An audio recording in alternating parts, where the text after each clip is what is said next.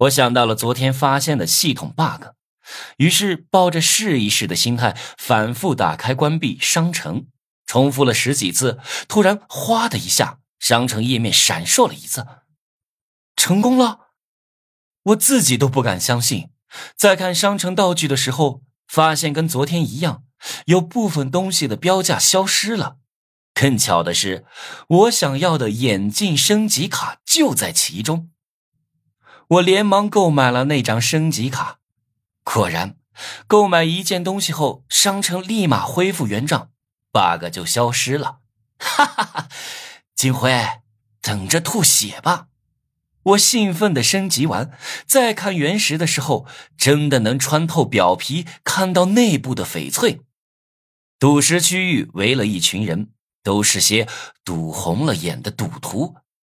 他们带着各种专业的工具，比如小锤子、手电筒等东西，围在一堆普通的石头边翻看。我走过去，远远的看了眼，基本上每块石头里面都是翡翠，但是颜色和品质都不同。我拿起几块原石看了看，里面的翡翠都还行，但是瑕疵比较多，有些原石破了一角，露出了内部的翡翠。这种原石价格很贵。不在我的考虑范围中。翻了几分钟，我拿出一块手掌大小的褐色原石，问负责人多少钱。这块不值钱，给个两千就拿走。负责赌石区域的是个四十来岁的中年人。我要了，钱呢就从我的存款里扣。周围的人太多，我不敢说自己典当了一百万的金砖。这时候，一个负责人走过来，跟中年人小声说了几句话，他就让我拿走了。白痴，两千块买块废料，钱多的没处花。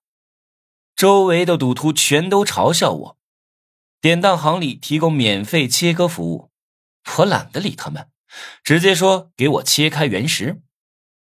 看着吧，这肯定是块废料，那块原石我鉴定过。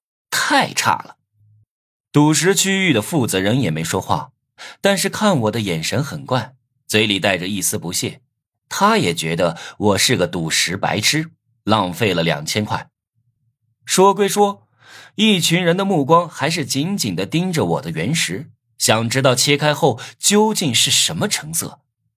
伴随着切割机的滋滋声，原石打开了。怎么可能？所有人都失声尖叫，在典当行的灯光照射下，切开的原石展露出璀璨的绿光。居居居然是满绿满绿啊！这么大的满绿翡翠，至至少值五十万，两千换五十万。我在一边默默的听着，心想：只值五十万，看来还是小了点儿。五十万可不够金辉吐血的。